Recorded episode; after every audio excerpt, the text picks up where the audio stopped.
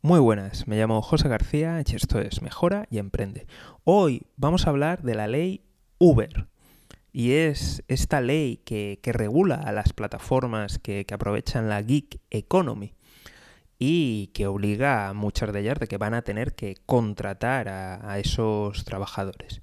Voy a, voy a hablar un, poco y voy a dar mi, mi opinión. Sé que es controvertido, sé que voy a tocar algunos tótems que son intocables, que parece que, todo el mundo les tenemos que reír sus, sus gracietas y, y aplaudir cuando realmente no todo lo que hacen está bien y no todo lo que hacen es positivo. Así que vamos allá. Lo primero de todo es que esta ley obliga en determinadas circunstancias a que esos teóricamente autónomos, vamos, si estás en España lo conoces, para que estos falsos autónomos dejen de serlo y realmente obliga a las plataformas a que les tengan que contratar, porque al fin y al cabo es lo que son, son trabajadores, no son independientes, no pueden marcar sus horarios, no, no pueden vivir esa vida tan preciosa, eso que eh, algún dirigente de estas plataformas ha llegado a decir de que tú trabajando para estas plataformas puedes viajar por el mundo, te da libertad, eh, eres tu propio jefe, eh, vives la vida.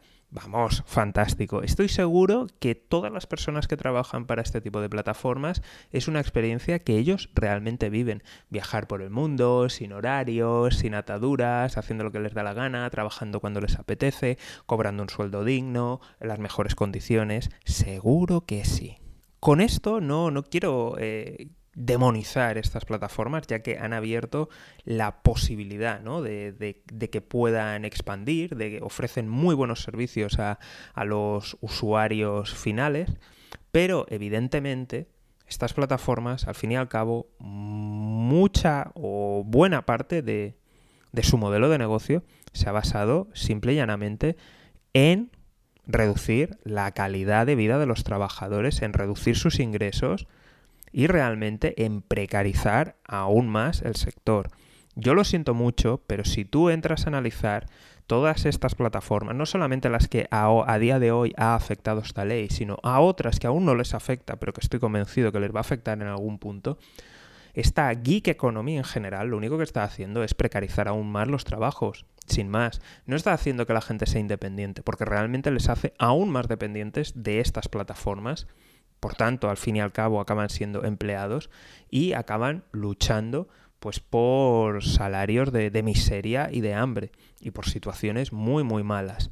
Yo lo digo de verdad, dudo que alguno de los fundadores, por no decir todos, e incluso algunas de las personas que trabajan en estas plataformas que dicen que hacen el mundo mejor, dudo que caminen por la calle vean a los repartidores, vean en qué condiciones trabajan, vean en qué situación están, les vean, les miren a los ojos y les digan, estoy haciendo el mundo un lugar mejor, te estoy ayudando, te estoy dando la oportunidad de vivir bien. Lo dudo muchísimo.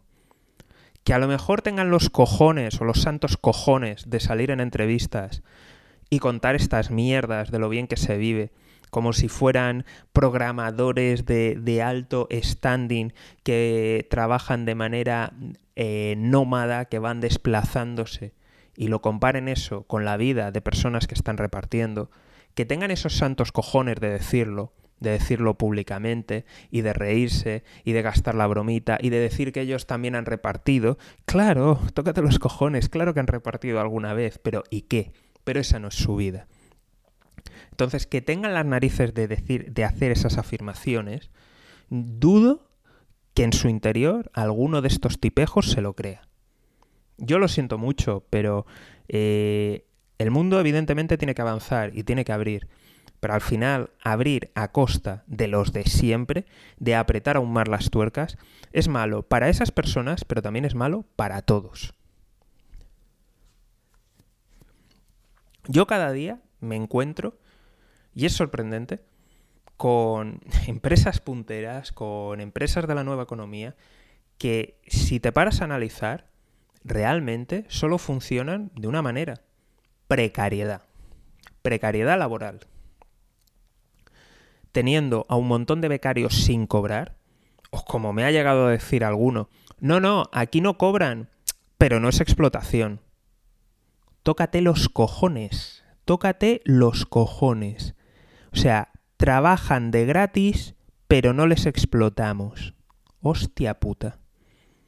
Esclavitud 2.0.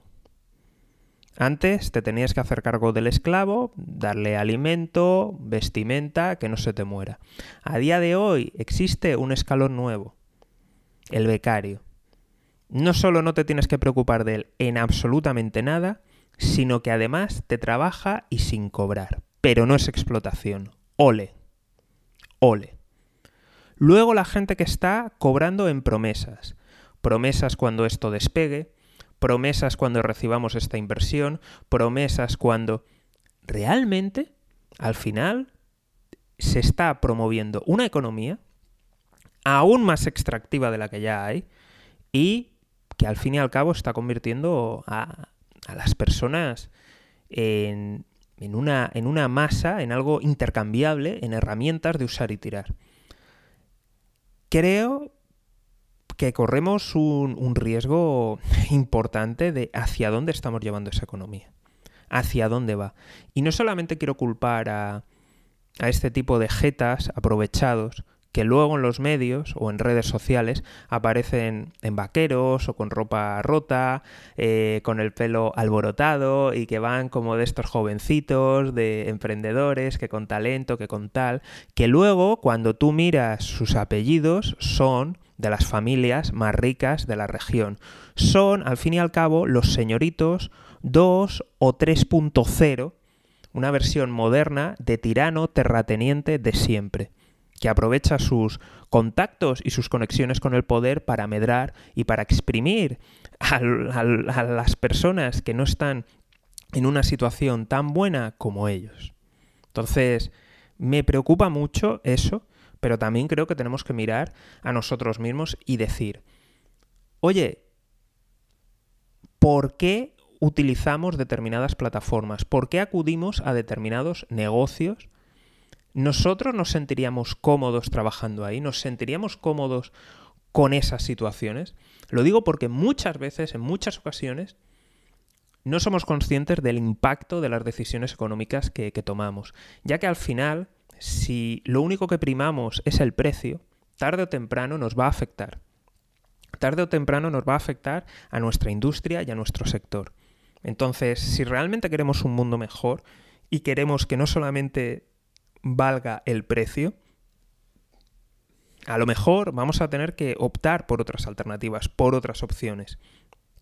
Porque si no, lo único que vamos a conseguir es que las empresas se centren en precio. Y en precio, pues ya sabes lo que implica. Subcontratación, tiranía, precariedad y seguir empeorando. Entonces, os invito a la reflexión a todos os invito a la reflexión de esas alabanzas que se hacen ¿no? a, esos tiranos modernos que, podemos disfrutar ¿no? y que les oímos hablar de la fantástica vida que llevan ¿no? Eh, los usuarios de, de, la plataforma, ¿no? que dudo mucho, dudo mucho que se crean esas mentiras. Entonces, de verdad, reflexionemos todos de qué mundo queremos y empecemos a actuar en, en consecuencia. Como siempre, suscripción, seguimiento y nos vemos aquí en Mejora y Emprende. Un saludo y toda la suerte del mundo.